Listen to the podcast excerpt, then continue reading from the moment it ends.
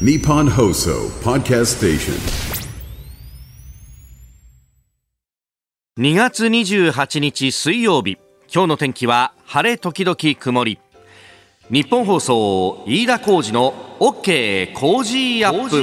プ朝6時を過ぎました。おはようございます。日本放送アナウンサーの飯田浩二です。おはようございます。日本放送アナウンサーの新業石香です。日本放送飯田浩二の OK 工事アップ。この後8時まで生放送です。えー、朝会社に来てですね、えー、新聞が置いてありまして、まあ、それをざーっとこう見ていきますと今日はね、えー、大谷翔平選手についてスポーツ新聞は一面から大展開という感じで、まあ、大体青空をバックにしてドジャースブルーの、ね、ユニフォームに身を包んだ大谷選手いよいよそのオープン戦の勇姿と、えー、いうところでありますけれども、はい、えー、オープニングこの時間はですねえー、アメリカ・アリゾナ州で行われておりますメジャーリーグドジャースとホワイトソックスのオープン戦、まあ、そのアリゾナでね、えー、ずっと取材をされているサンケイスポーツ山田記者とつながっておりますので早速聞いていきたいと思います。山田さんよろしくお願いします。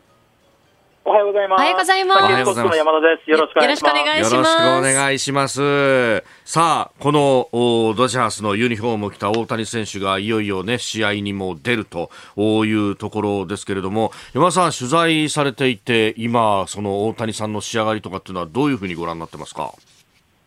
えー、っと、仕上がり自体はまだ今日が1試合目なので、えー、っと、仕上がりの度合いでいうと多分おそらくまだまだなんでしょうけれども、えー、あの、注目の高さはすごくある、ありますね。ああ、現地でのやっぱりその報道の雰囲気だとかっていうのもかなり注目が高いですか？そうですね、えっ、ー、と、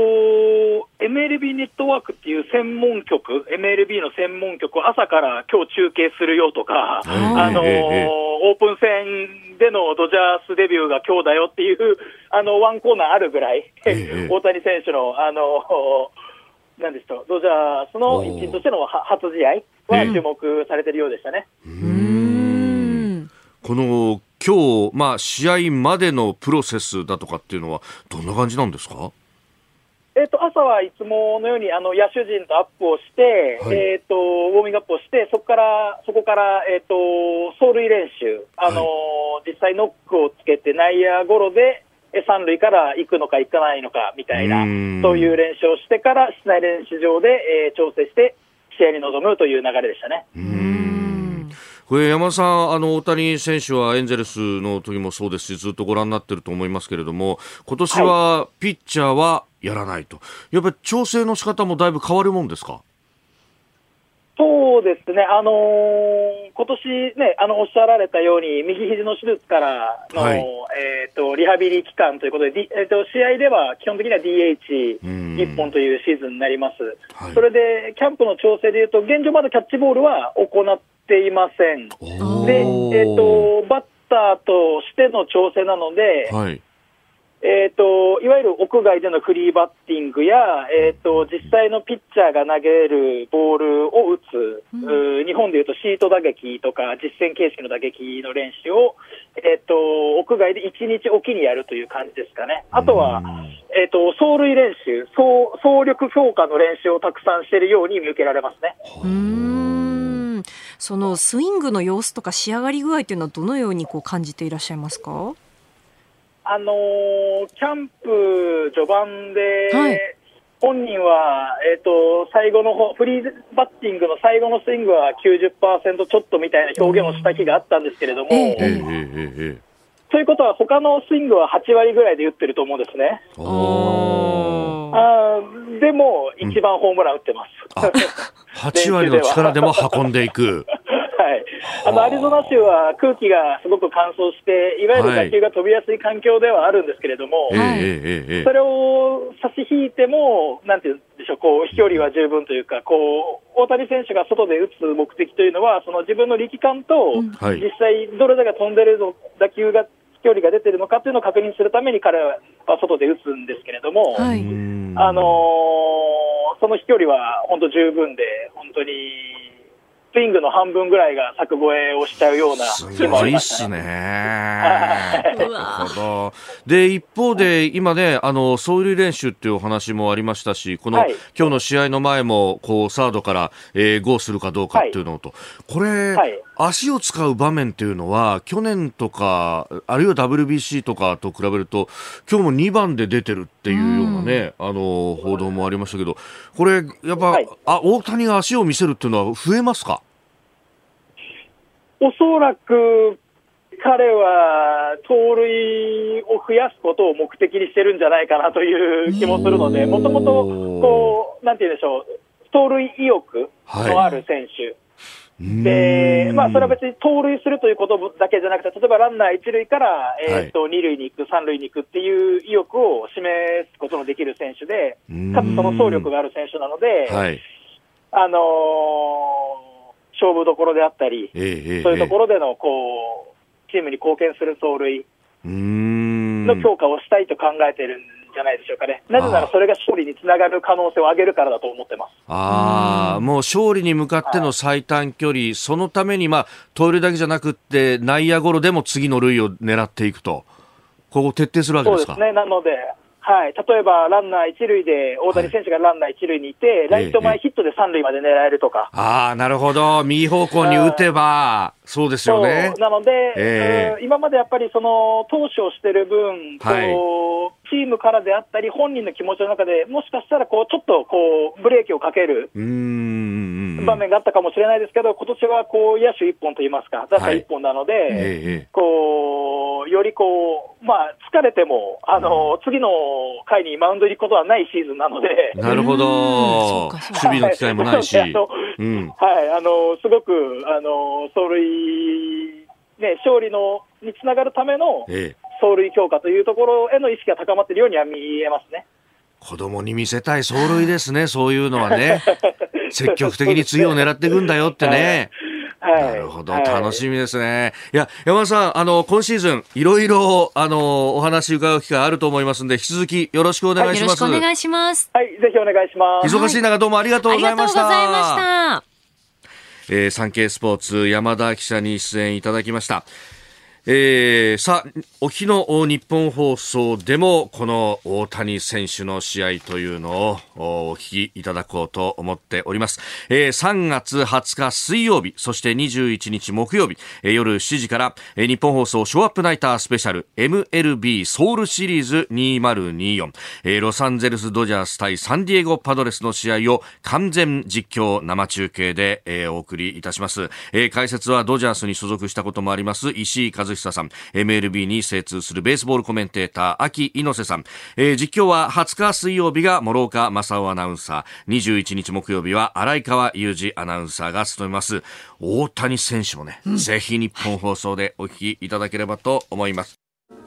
日本と世界の今がわかる朝のニュース番組飯田浩二の OK 工事アップ。今日オープニングはね、えー大谷翔平選手、えードジャースでの初めての試合オープン戦、えーホワイトソックス戦についてね、えーそして大谷さんの仕上がりについてサンスポ山田記者とつなぎました、はい。その大谷選手ですけれども、えー今日は2番指名打者で初出場ということで第1打席は見逃しの三振、えー第2打席はダブルプレーだったんですがその間に三塁ランナーがホームに帰って1点を取ったと。えーいうことが出てきております。まあ、どのぐらいね、えー仕上がっていくのか、えー今後も楽しみだというところであります。そして、ちょうど1ヶ月後ぐらいになりますが、3月の20日、21日、まあ、あ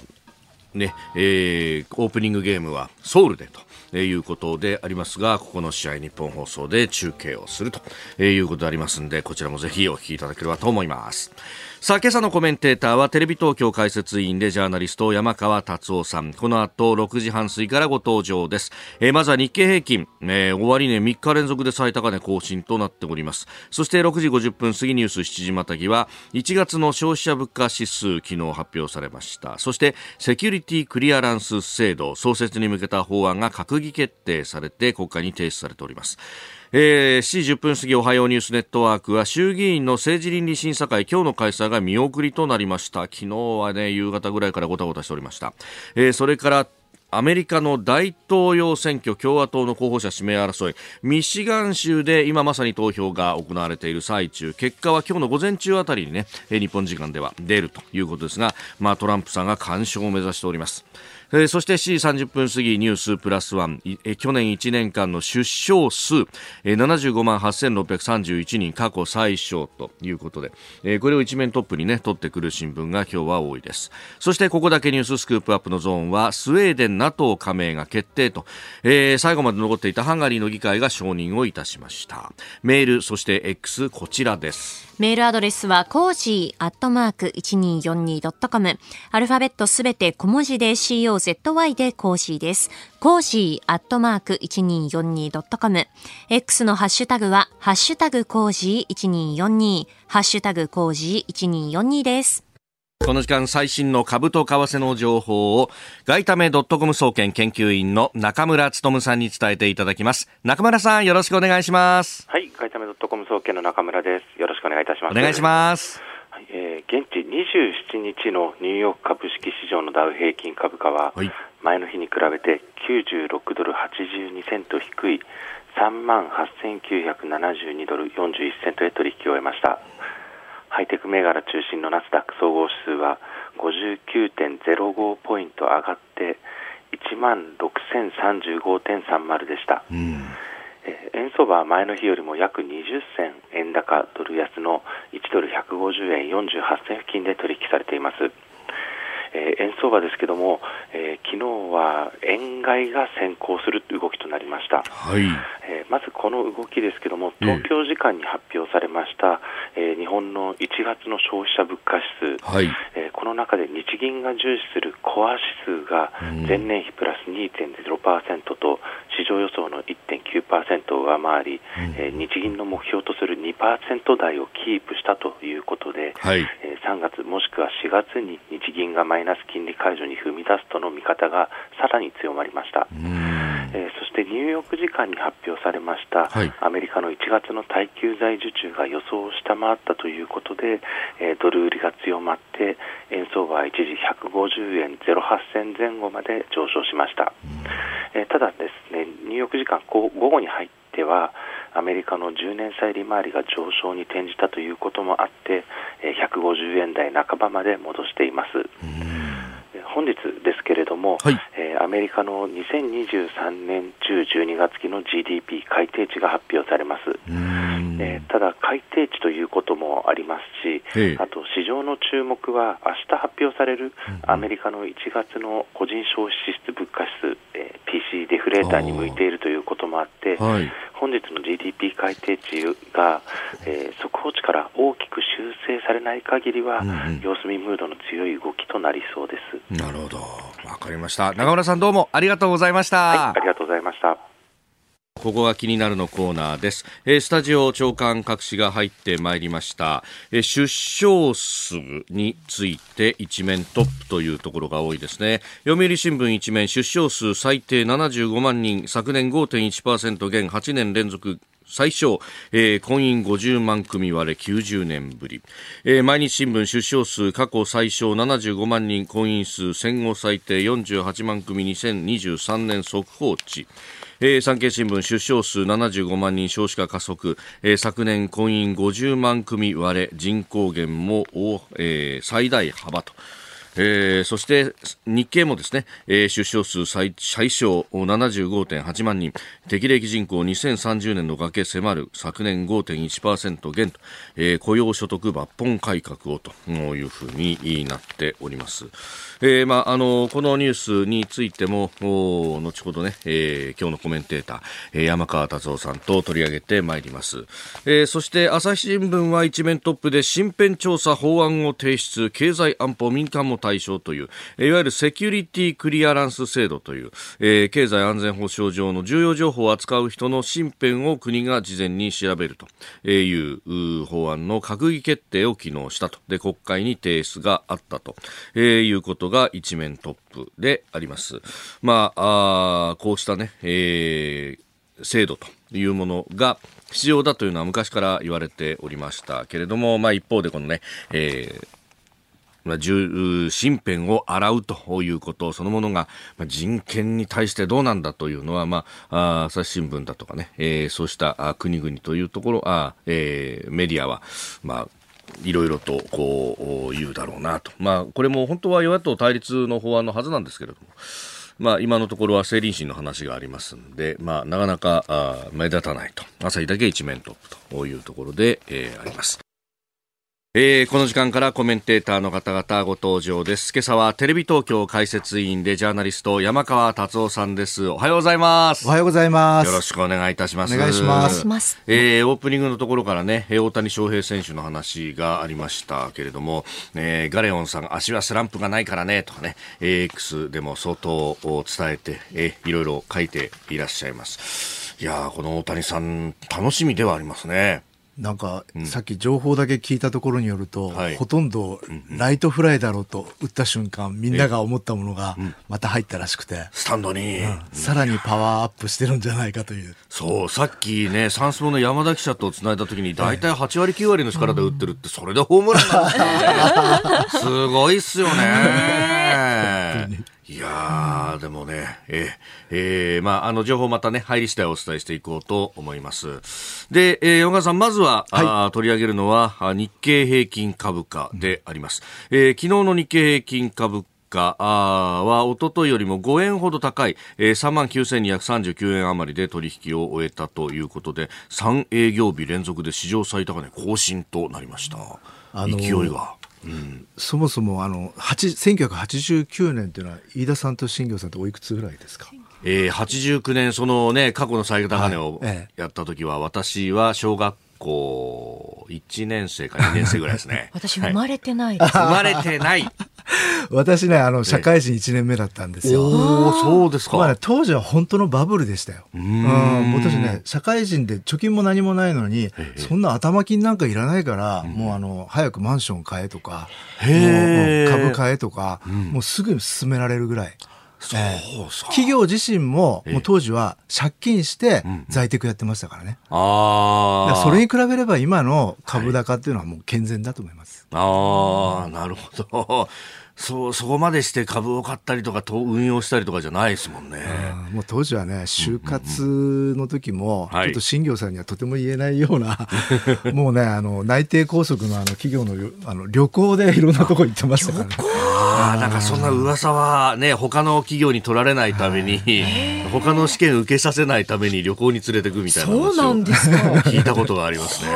まあ今回浮ついてないですよ。あの、いろんな株高を見ても、あの、まあよくあの、我々のあのマーケットの関係ではあの、ええ、PER っていう言葉があってちょっと難しいんですけども、はい、あの企業の一株当たり利益に対して株価が何倍をつけているかあこの指標があるんですけどこれが当時バブルの頃っていうのは、60倍以上です。日経平均の構成銘柄これはねあの古今東西アメリカでも驚くぐらいの倍率をつけてたんですよ。あそのぐらいこの課題に評価されていたってことは。でそれが今は16倍程度ですから、はい、まあ極めて普通。でですからまあこれからも少し株価の調整は入るでしょうし、はい、少し一本上司で上がるよりは入った方がまだむしろいいんですけども、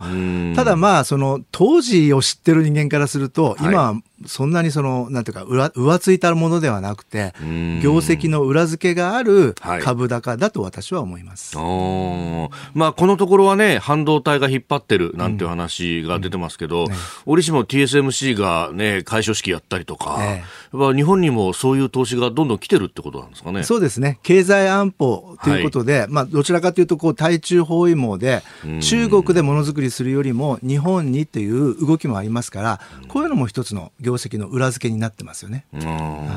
まあ、こういう時ってそのいやいや庶民には時間ないじゃないかよという話が、ちらほら出始めるかなっていうところもありますけどこれどこまで落ちてくるんですかね。まあ、GDP 成長率でいうと2四半期連続マイナスですから、今、あのテクニカルな数字だけ見ると、はい、いわゆるあの景気後退局面ですよね。なんでこういう時に株高なのかということなんですが、一言で言うと、日経平均を構成している企業というのは、グローバル企業で、国内の経済はあまり関係なくて、世界的な景気がどうなっているかということと関係しているという、まあ、そういうことですよね。なるほど、そうすると、やっぱこの為替の円安であったりとかっていうのも、プラスに作用するし。そうですね。あの、まあ、これから調整局面がどこであるかということで、マーケットの関係者は、そこが一番関心事なんですが、まあ、一つは、やはりアメリカの利下げっていうのがどこで起きるか、その利下げが起きると、円高に触れますから、はい、その円高の時に、まあ、計算上の企業の業績が少しこう落ちますのでね、その時が一つ調整局面に入る時じゃないかと。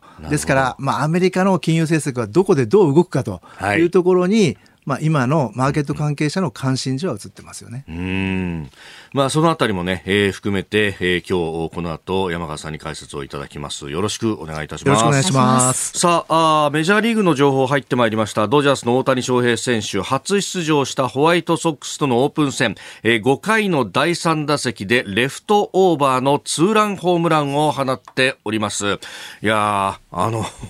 第1打席は三振で、第2打席がダブルプレーだったんで、はい、まあ、さすがに大谷もオープン戦はどうかっていうところがありましたが、第3打席、ホームランとね、えー、いきなり存在感を放っております。えー、メジャーリーグに関する情報もお伝えしました。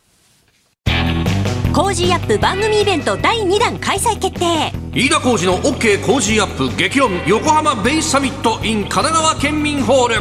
4月28日日曜日出演は青山繁晴飯田泰之小泉悠ほか。チケット好評発売中。詳しくは番組ホームページをチェック番組イベント、ぜひとも一つよろしく、よろしくお願いします。あの、昨日、神奈川県民ホールに、うん、え、えー、見学で行ってまいりまして、いややっぱり2500席は迫力あるね。しかも飯田さんにとっても思い出の場所ですよね。いやもうね、いろんな、あの、子供の頃のさ、映画の上映会だとか、そう、あと、親に連られて、あの、宇崎竜道さんの竜道組のコンサート見に行ったりとかさ、いろんなことがありましたんで、ここに立つのかって。ただ、皆さん、2500席ですよ。チケットが売るほどございますんで、よろしく、よろしくお願いいたします。詳しくは番組ホームページをご覧いただければと思います。さあ、えー、ニュース7時またぎ今朝のコメンテーターは、テレビ東京解説委員でジャーナリスト、山川達夫さんです。引き続きよろしくお願いします。よろしくお願いします。さあ、あ7時をまたいでニュースを掘り下げてまいりますが、こちらのテーマです。1月の消費者物価2.0%上昇。伸びは1年10ヶ月ぶり低水準。総務省が昨日発表した1月の消費者物価指数は変動の大きい生鮮食品を除く総合指数が106.4となり前の年の同じ月と比べて2.0%上昇しましたが伸びは3ヶ月連続で縮小しました。上昇率は2022年3月の0.8%以来1年10ヶ月ぶりの低水準でした。えーまあ、家庭で消費するモノサービスの値動きを見る消費者物価指数ですが伸びが鈍化してきているということが言われます。少しこうインフレの主役が後退してきたかなという印象ですね。あの、物の値段よりもどちらかというとサービス価格の方がまだあ上昇を続けていると。でサービス価格というのは、はい、まあ、例えば物流とかタクシー代だとか、えー、あるいはあの教育産業で塾だとか、まあ、つまり人の手が非常にかかっているもの、はい、こういうものが上昇があまだあるということは賃金上昇を伴ったインフレと。いうあの方向につながっているということ、まあ、日銀は、あのかなり普段からこのサービス価格の方がどうなっているかっていうのを注目してるんですよね。ほー、えーまあこれ、市場の予想はね、1.9%であって、ちょこっと良かったというあたりで、まあ、あの、為替も変動したということが言われますけれども、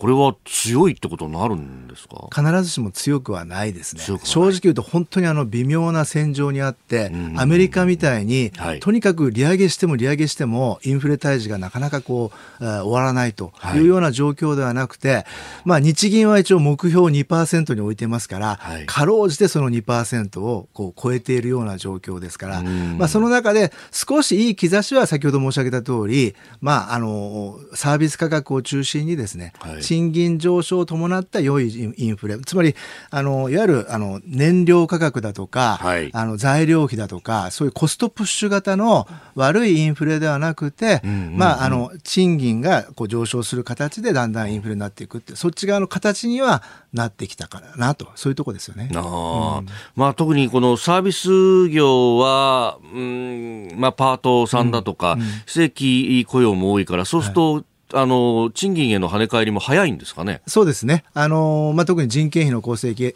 が高いってことと、それからサービス産業の方が大体賃金水準低いですから、まあ、ここはどんどんやっぱり値上げして、今、インバウンドの需要もありますからね、はい、値上げして、その分をきちんと賃金に還元するってことを、特にやっていかなきゃいけない業種なんですよね。でちょっと一つあの指標を紹介するとですね、はい、世界的にあの、いわゆる勤続年数、一つの会社に勤める勤続年数と賃上げ率の関係を見たものがあるんですけど、うんはい、そうすると、例えば、勤続年数が一番平均で高いのは、日本だとかイタリア、そういうところが10年を超えるんですね。うんはい、それに対してアメリカは4年ぐらい。4年。で、韓国とか北欧の国も大体短いんですけども、結果として勤続年数が短いところほど賃上げ上昇率高いんですよ。これなんでかっていうと、はい、まあ、結局、働いてる人たちがどんどんどんどん労働をシフトして転職しながら賃金を上げていく。企業からすると、どんどん退社されちゃ困る困るから、引き止めるために賃上げをするっていう、結局、このやっぱ人手不足感のところで、あの賃上げっていうのは起こるんですよね。で今、日本政府というのはどうしても、何か賃上げした企業には補助金をつけるとかね、はい、税額控除とかやってるけども、そういう人為的にやるよりは、やっぱりこの人手不足、はい、これで、賃上げを促すって、これがやっぱり正当な、あの、ことかなと思いますね。うん。まあ、その辺ね、うん、まだまだそうすると、まあ、今回、春闘で賃上げがなんか4%だなんだって話がありますけど、ええ、自律的に回っていくにはまだちょっと時間かかるんでしょうかね。まあ、基本的に中小企業のことが一番大事で、はい、労働組合の組織率から見ると、中小企業の方で100人に1人も組合入ってないんですよ。ということは今連合がこう賃上げ率どうのこうのって言ってるんだけどあれは一部の大企業に限った話の賃上げ率を言ってるわけで、はい、それが本当に中小にどこまで浸透するかとはまた別の話なんですよね。ですから非常にかろうじて綱渡り状態で、はい、えー、物価は2%程度保ってるけれども、本当にここで、まあ、マイナス金利の解除まではともかくとして、はい、その先の本当に金融の引き締めっていうところまでいけるのかどうか、日本経済の足腰がそれほど強いようには見えないですね。うん。あの中小企業の賃上げでいうと、このところ、まあ、朝、電車動いてないんで、タクシーで出勤するんですが、あのタクシーのこのビジョンでも、うん、えー、中小企業の経営者の皆さんと、あの政府も後押ししてますし、これ、ちゃんと支払いをしてもらうっていうことは主張できますよと。で、それ、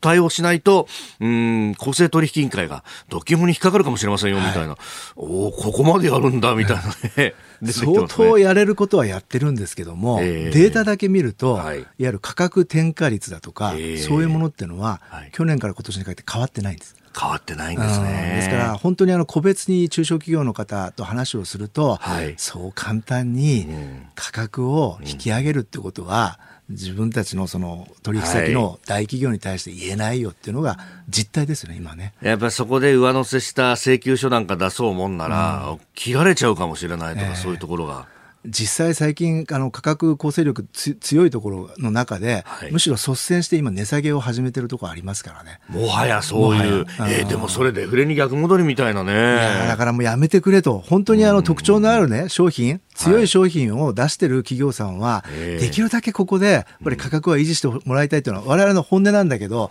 やっぱりそれぞれの企業からするとその合理性でそうやってるんでしょうね。えー、前半戦で、まあ、1月の消費者物価の話から賃上げの話、賃金について、そして、あのー、そこで、なるほどと思ったのが、その、企業にどれだけ勤続年、返金で勤続年数があるのか、日本なんかは 10, 10年超えてるけれども、まあ、北欧だとか韓国、アメリカなどは4年だとか短いと。まあ、これ、いわゆるその雇用の流動性みたいな話と直結すると思うんですけれども、このね、あの、昔からこう雇用をもうちょっとね、柔軟にしようよって言われてますけど、なかなか進まないっていうのが、まあ、日本社会の中にありますかね。これデフレだからですか？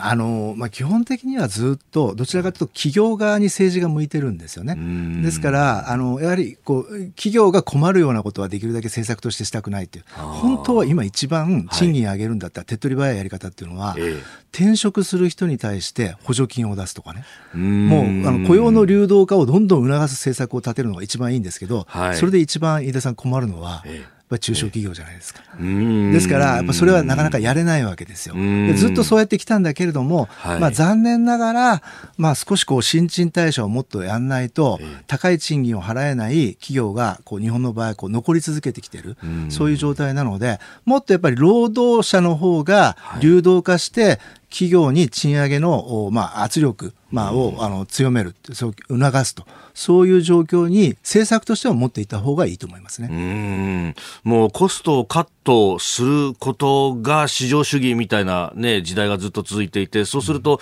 うん、もう賃金上げるなんて持ってのほかだろみたいになってきますもんね、まあ、少しねあの経営にとって少し都合のいい時代が続いたんですよ。私もあの日経ビジネスの編集長とかをやってたんですけども、はい、当時あの利益よりも売上っていう特集をやったんですよね。ですごいすごい反響があったんですけども、はい、やはり日本の場合どちらかというと減収増益決算というのを何年も続けてるような企業が結構あって、それでこう株価を上げて、はい、まあ幹部が報酬を高い報酬をもらってるっていう状況あったんですけど、はい、調べてみたら減収増益を3期 ,3 期も続けてる企業っていうのはその後大体成長してないとダメなんです。ですからやっぱりコストカットだけでね、人件費を圧縮するだけで利益を捻出するっていうのは長続きしない。それをちょっとあのこうさせ続けてきたっていうのが、まあ日本のちょっとこうまあ、失われた20年、30年と言われてる、はい、まあ、永遠の一つになってるかなとは思いますね。ああ、うん、でも取締役のね、期限は1期2年だから、うん、そこだけとりあえず減収であっても増益で利益出しときゃ、俺の立場はいいということになる。おっしゃる通りです。もうそれで逃げ切り、自分は逃げ切りを図るけれども、その後っていうのが続いてないという結果はよくありますよね。うんさあ、そして、えー、7時またぎの後半戦取り上げるのはこちらのニュースです。セキュリティクリアランス制度創設に向けた法案閣議決定。経済安全保障上重要な情報にアクセスできる人を国が信頼性を確認した人に限定するセキュリティクリアランス制度の創設に向けた法案が昨日の閣議で決定されました。信頼性の確認にあたっては本人の同意を前提に国が家族や犯罪歴などを調査するとしております。えーまあ、経済安全保障上重要なというふうに書き出しがありますけれども、これもね、今国会の注目の法案の一つですよね。そうですね。あの、わかりやすく言うと、はい、こう、かなりあのこうプライバシーあのセキュリティの厳しいビルに入る入館証みたいなものです。で、はい、それをもう常時あのねあの信用を置ける人っていうのはいつでもこのそのビルに入っていいよっていうような形で、うん、あのそういうあの入館証もらいますよね。そうですね。あれと似たような形で実際まああのいろいろそのセキュリティ上厳しい会議とかやってる時に、はい、日本人がこう締め出される。まあこれまではいいけど、ここから先はセキュリティクリアランスのこの入館証を持ってる人たちだけが残ってくださいと。持ってない人たちはここから出ていってくださいっていうような、あの、世界的にいろんな会議をやるときにですね、そういうあのことっていうのは非常にあって、まあ日本人の中でそれでこう理不尽な目にあったり、実際そのいろんなビジネスの機械損失をしているケースが多かったんで、まあようやくその制度が、まあここで入るということですよね。はい、これ、まあそういった国際的な連携であったりりとかいろんな商品、まあ、あるいは装備品もそうかもしれませんが開発にも資して資するものということですか、うん、そうですね。あのもう日本はね今残念ながらメイドインジャパンと言ってるような状況ではないわけですよ。つまり、日本の中で日本人だけでものづくりをすれば素晴らしいものができるっていう、そういう時代じゃもうなくなってきていて、どちらかというとメイドウィズジャパン、日本人も入るけれども、他の外国の人たちと一緒になっていろんなものを作っていかないと、とても太刀打ちできない。コスト的にも性能的にもですね。はい、で、それが当然その防衛装備品だとか、まあ、経済安保に関わる部分だとか、まあ、半導体もそうですけども、はい、いろんなもので、やはり日本だけでもう作るっていう、そういうあの状況ではなくなってきてる。じゃあその中で、相手から信用されないと、この人はちゃんと秘密守ってくれる人かというようなことが、ちゃんと担保されていないと、共同開発ままならないわけですよね。だそこで、まあ、ようやくこういう制度ができたというところですよね。うん。まあ、これね、あの一方で人権がというようなところがあったりとかもしますけど、まあ、ただ、諸外国の例を見ると、まあ、あのそこそこしっかり運用してるっていう感じになりますか？そうですね。あの、バックグラウンドチェックでね、結構、はい、あののいわゆる経済状況だとか預金の状況だとか借金があるかないかとか、はい、あの過去にこう犯罪歴があるか嘘つく人かどうかみたいなね。あのいろんなチェックが、まあ、あの国によってずいぶん厳しさ違うんですけども、はい、まあ、日本はかなりあの制度を設けると真面目にやる方の国なのでなるほど、ええ、そういう意味ではね今日本企業の中でも、まあ、これはビジネスチャンスにつながるんだけどもどこまで自分のプライバシーをこう見られちゃうのっていうところの少し戦々恐々としているところはありますよね。あうん、まあ、かつてね、特定秘密方法の時に、もう居酒屋でも話ができなくなるみたいなことが 言われましたけど、結局そうはならなかったっていうのはね。えー、そうですね。うん、まあ、まあそうは言ってもね、まああの、ある程度のバックグラウンドチェックをしない限りは、逆にところ海外から見たら、本当にちゃんとやってるのと、この人安心できるのっていう部分と、まあそこはまあ裏腹なところなんでね、ある程度やっぱそこは厳しくやっていかなきゃいけないところじゃないでしょうかね。うんまあ、あ閣議決定されて国会に提出されたということで、まあ今後、これが議論になっていくというところであります。おはようニュースネットワーク。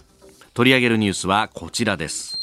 衆議院政治倫理審査会今日の開催見送りそれぞれの議員が置かれた、ま、立場を顧みて、ま、丁寧に説明するよう党として、え、促して、えー、まいります今審議されている、ま、予算は震災対応あるいは賃上げ、などま、国民生活にとって極めて重要な予算です。この一日も早く衆議院を通過し、年度内成立を確実なものにするため、与党としても全力で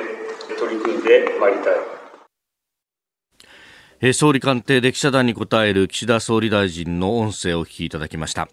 自民党の派閥の政治資金パーティーをめぐる問題を受けて与野党は今日と明日衆議院政治倫理審査会を開く方向で調整しておりましたが、えー、公開の是非をめぐって折り合いがつかず今日の審査会の開催は見送られております。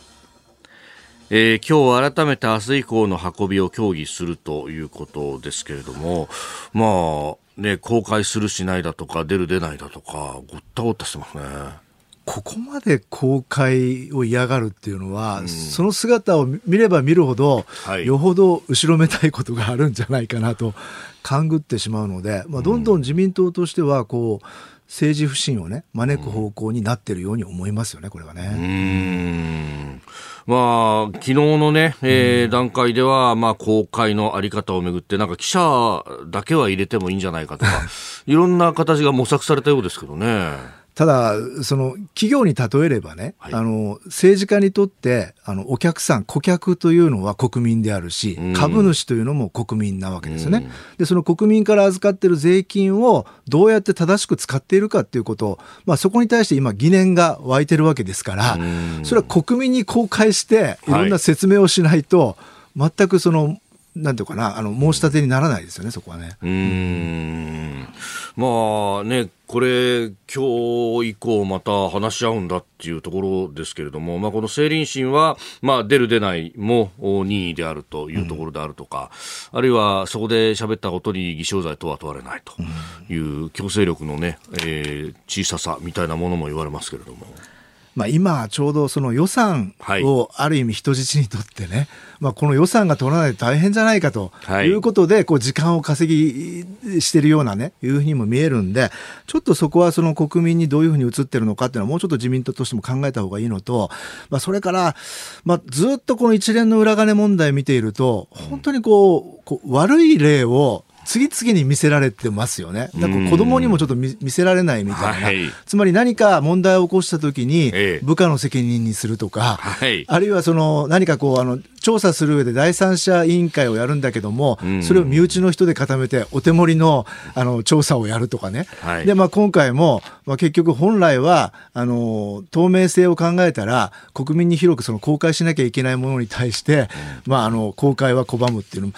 これね、私思うのは、これずっと続けてると、自民党のその議員自身がこれからその主要なその例えば行政指導を行うようなその閣僚にねそこに人を派遣できなくなるんじゃないかと思うわけですよ。例えば最近あの、まあ、自動車の不正なんかの問題があって、はい、そうするとあの国交省ねあの当然その指導するわけでしょ。えーえー、そうですねまあ、今はあのこあの公明党のポストになってますけども、はい、いろんなその閣僚っていうのはあのいろんな不祥事を企業が起こしたときに行政指導をやるわけですよ。えー、その時にこんなお手盛りの第三者委員会とかやったりとかね、あの情報公開やらなかったら、当然厳しく指導しなきゃいけないんだけども、はい、その時に企業からすると、あなたがそれを言いますかってなりますよね。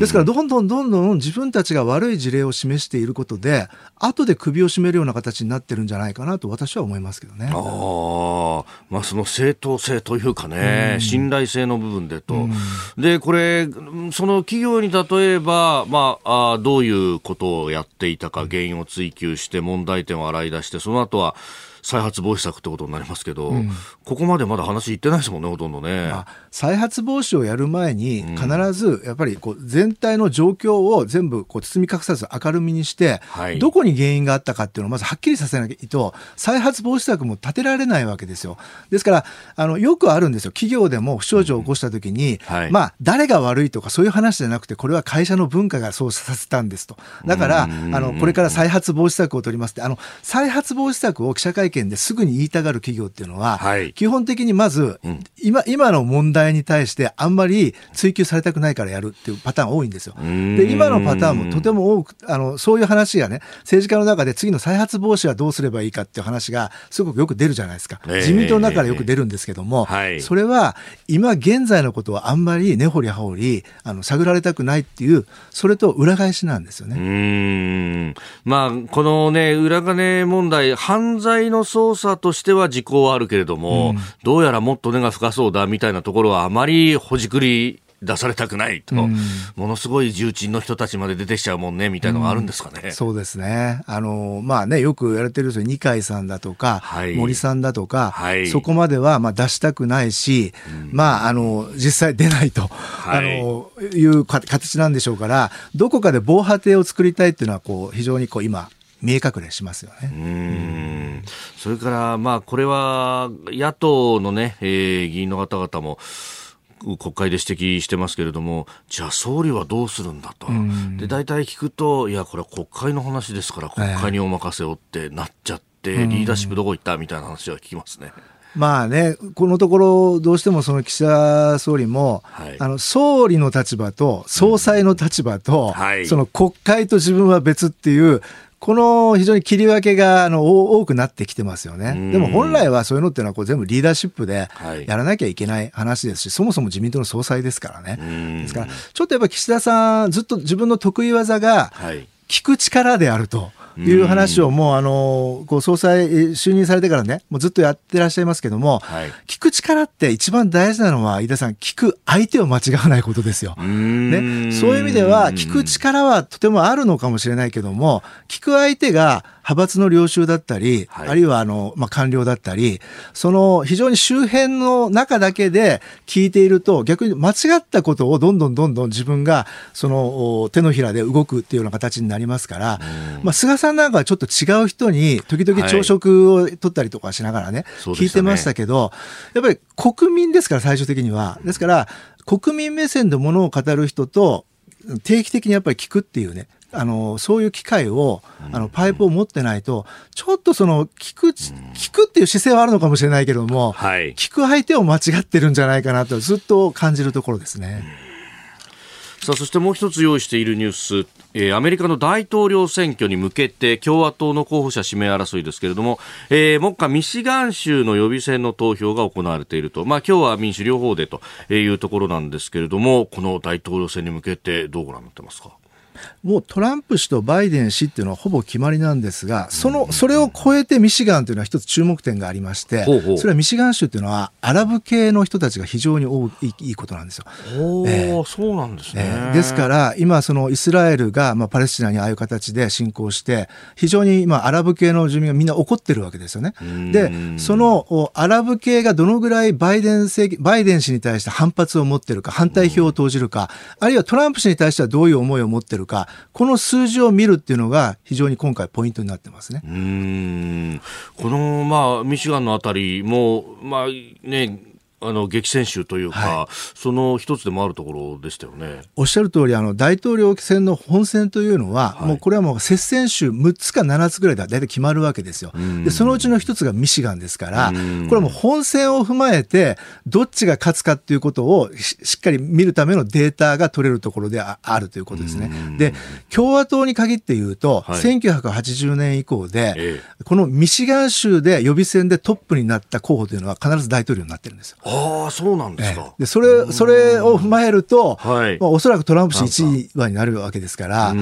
するとトランプ氏優位じゃないかって、まあ話にはなりますけれども、まあそのぐらいミシガン州っていうのは、勝つ負けるじゃなくて、はい、その中でどういう住民がどっちにどれだけ入れたかっていう、この分析をするで非常に大事な州ですね。うん。アラブ系の存在感っていうのもやっぱり高まってきてるんですか？え、あの、アメリカの中で、まだ本当に数パーセントですけれども、高まってきてるのと、うん、そまさにこの接戦州の中にとても多いということ、それからミシガン州っていうのは、本来はあの自動車のそのね、あの集積地で、労働組合がすごいところですから、本来であれば民主党なんですよね。ところがそこにこうバイデン政権が今回のその中東政策でちょっとつまずいていることもあってですね、はい、あの非常にその批判票が出てきている、うん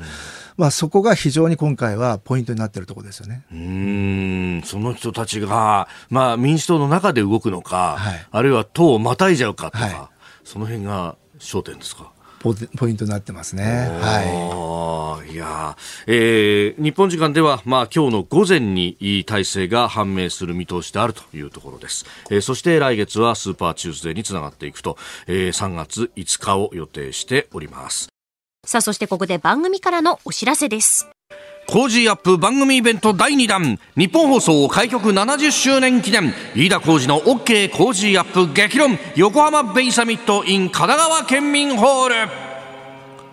4月28日日曜日午後4時開演です。飯田浩二アナウンサー、私新業、そして論客の皆さんが横浜の神奈川県民ホールに集結して政治経済から外交安全保障まで激論を繰り広げます。うん、今の時点で発表しているゲストの皆さんですが、自由民主党参議院議員の青山茂春さん、経済学者の飯田康之さん、軍事評論家の小泉優さん、ジャーナリストの須田慎一郎さん、ジャーナリストの峯村健司さん、評論家の宮崎哲弥さんです。うんえー、一般指定席チケット税込み1枚6500円、えー、また数量限定25歳以下の方を最低1人含むペアでご購入いただくとお得な若者応援ペアチケット2枚で1万1000円でございます詳しくは Cozy up の番組ホームページのバナーからイベント特設ホームページでご確認ください。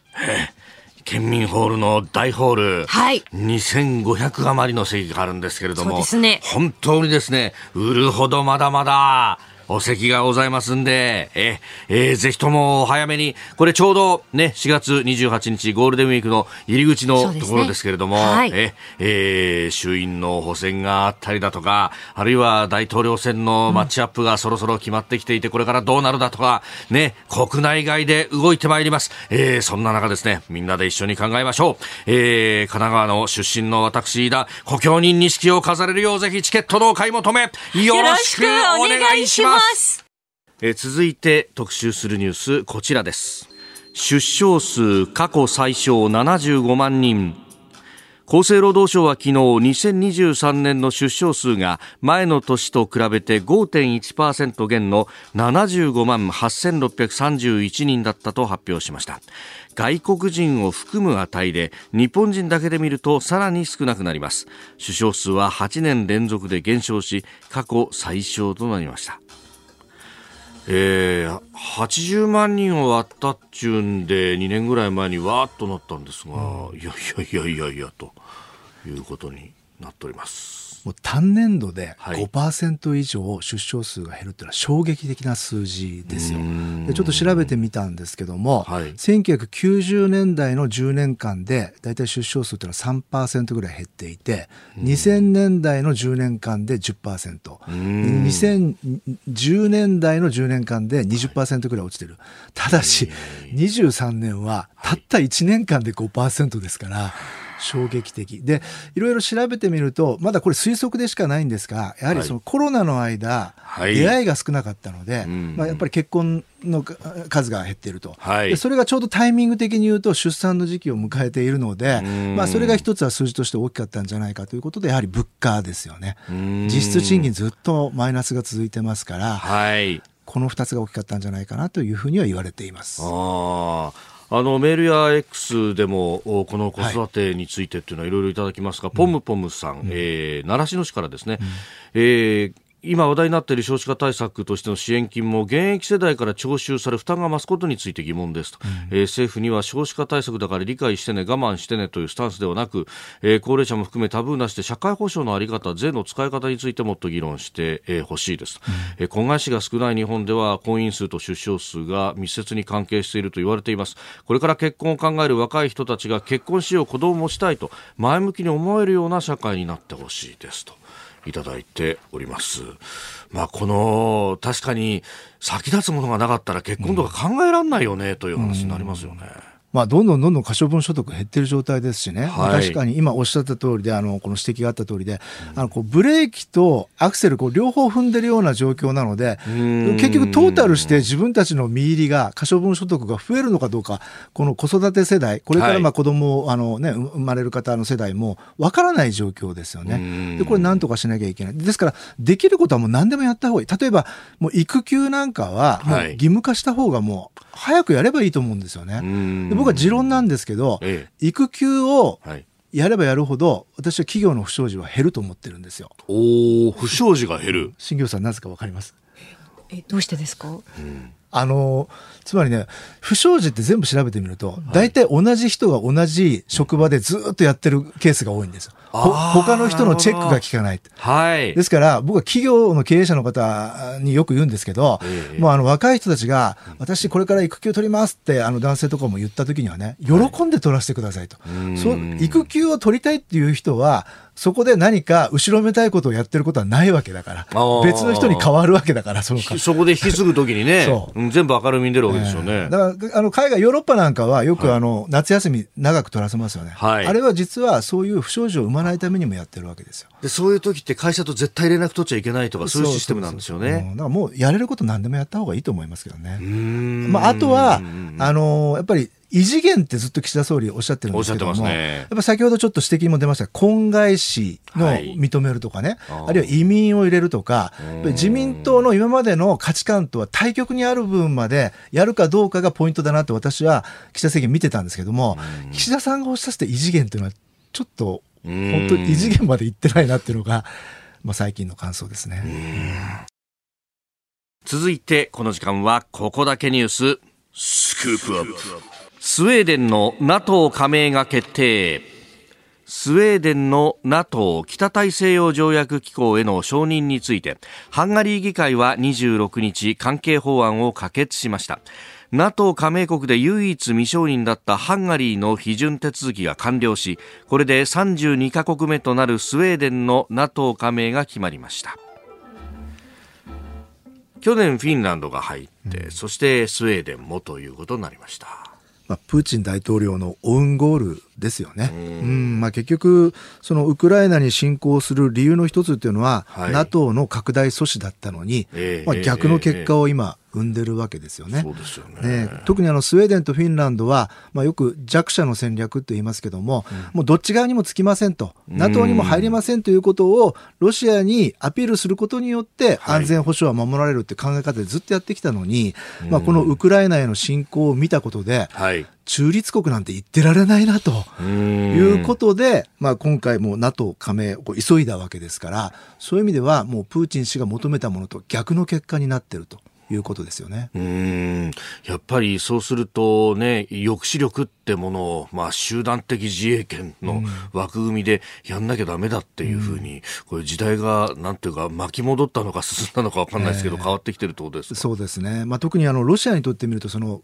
バルト海というのは非常に大事な場所だったわけですよ。はい、でよく言われるあそこにこう飛び地でカリニングラードっていうのがありますけれども、はい、そのカリニングラードを隔ててこの回廊があってベラルーシとそのカリニングラード、ここを塞いでしまえばバルト三国っていうのは補給量断たれる。ですからバルト三国っていうのは常にそういうことにあの警戒していて、ウクライナの次は自分たちじゃないかっていうことをまあ考えてたわけですよね。で、そのカリニングラードっていうのはロシアにとって非常に大事なあの、まあ、あの前線基地なわけですよね。はい、ところが、まあ、今回スウェーデンが入るということは非常に大きくて、やっぱりあのああの辺りのバルト三国も含めて、最もやはりその近代的なその軍事設備っていうのは、いろんなものを持ってるのがスウェーデンですから、はい、潜水艦なんかの性能は非常に高いですから、そのスウェーデンが NATO に入るということは、あのバルト海、そしてあの辺りのその部分の支配権というものがだいぶこうシフトするということですよね。ですからこれから非常にあのいわゆる海も空もロシアとして今までのように自由にです。あの辺で活動できなくなると。そういうことでもありますね。うん。あのバルト海のね、えー、入江のようにずっと奥まったところに、はい、一番奥にサンクトペテルブルクがあって、はい、その下にバルト三国があると。そうです。だから、あの辺りのその対岸がスウェーデンで、これを取られちゃうってことになると、はい。はい、もうバルト海は完全にこれで NATO の海になるってことそうですね。あの、よくあの、中国の安全保障を考えるときに、はい、あの、日本列島から台湾、フィリピン、いろんなものがこう、蓋をしてるって言いますよね。ああ、第一列島線って彼らが呼ぶところですね。で、中国は何とかしてどこかで、こう、ばれない状況で潜水艦を太平洋に行けるような航路を確保したいと言いますけども、ロシアにとってみると、バルト海だとか黒海っていうのは非常に重要なわけですよ。で、そのバルト海に関して言うと、相当これから自由度が制限されますから、そういう意味では本当にあのロシアにとって全くその痛手になるような、ね、動きが今続いているということですよね。ええうん、で、まあ黒海の方はというと、まさにそのね、ウクライナとの戦争の最前線でもあるし、はい。え、出口のところはトルコがいて、そうですね。ずっと監視してるわけですよね。ですから、まあ、ウクライナっていうのは本当に気の毒で、ちょっと犠牲になっているようなところありますよね。まあ、今回はウクライナが犠牲になっていることによって、他のところが NATO 加盟する。でも、もうこれで、これだけ NATO 加盟国増えたんで、よりその何か和平を考えるときに、ウクライナだけは絶対に NATO に加盟させないっていう条件のもとに、いろんな停戦協議が行われる可能性があるとか。あ、ロシアはそういう条件を出してくるかもしれない。もう国会は余計にこれでバルト海が塞がれたことによって大事になるので、国会だけは絶対に確保するとかね。そういう意味では、ウクライナの犠牲のもとに、他のところが結束してるっていうのはそういう動きになってますよね。いやそれは本当皮肉というか、うん、だからこそ、まあ、ヨーロッパもそうだし、支援をしなきゃいけないっていうところになるわけですかそうですね。やはりまあ、ヨーロッパはヨーロッパでって動きになってますが、今一番の焦点はアメリカですよね。ここが本当にあの、下院が、あの今の支援の予算を通すかどうか、はい、まあ、ここが今あ、ウクライナを考える上での生命線になってますよね。うん。そしてその予算に関して言えば、やっぱりアメリカ大統領選の行方によって、もう共和党が首を縦に振らない。うんあのまあ、共和党の中にも実際は支援した方がいいっていう意見のものはいっぱいいるんですが、やっぱりトランプ氏見合いでみんな警戒してる、忖度してるわけですよね。で、その中で、まあ、あの、今、下院のところで言うと、審議がこのままずっと継続して行われない場合は、また別の突破口がありますので、まあ、五分五分、あの、ウクライナあ予算が通るかどうかっていうのは今そういう状況ですよね。日本と世界の今がわかる朝のニュース番組飯田浩司の OK Cozy up。ニッポン放送の放送エリア外でお聞きのあなたそして海外でお聞きのあなた。今回もポッドキャスト YouTube でご愛聴いただき本当にありがとうございました。飯田浩司の OK Cozy up は東京有楽町のニッポン放送で月曜日から金曜日朝6時から8時まで生放送でお届けしています。番組ホームページでは登場いただくコメンテーターのラインナップや放送内容の原稿化された記事など情報盛りだくさんです。また公式 X では平日は毎日最新情報を配信中です。ぜひチェックしてみてください。そしてもう一つ飯田浩司アナウンサーが「夕刊富士」でコラムを連載中。飯田浩司の「そこまで言うか」毎週火曜日の紙面もぜひご覧ください。日本と世界の今がわかる朝のニュース番組飯田浩二の OK コージーアップ。忙しい朝そして移動中ニュースを少し深く知りたい時ぜひ AM、FM、 radiko はもちろんニッポン放送のポッドキャスト YouTube でチェックしてください。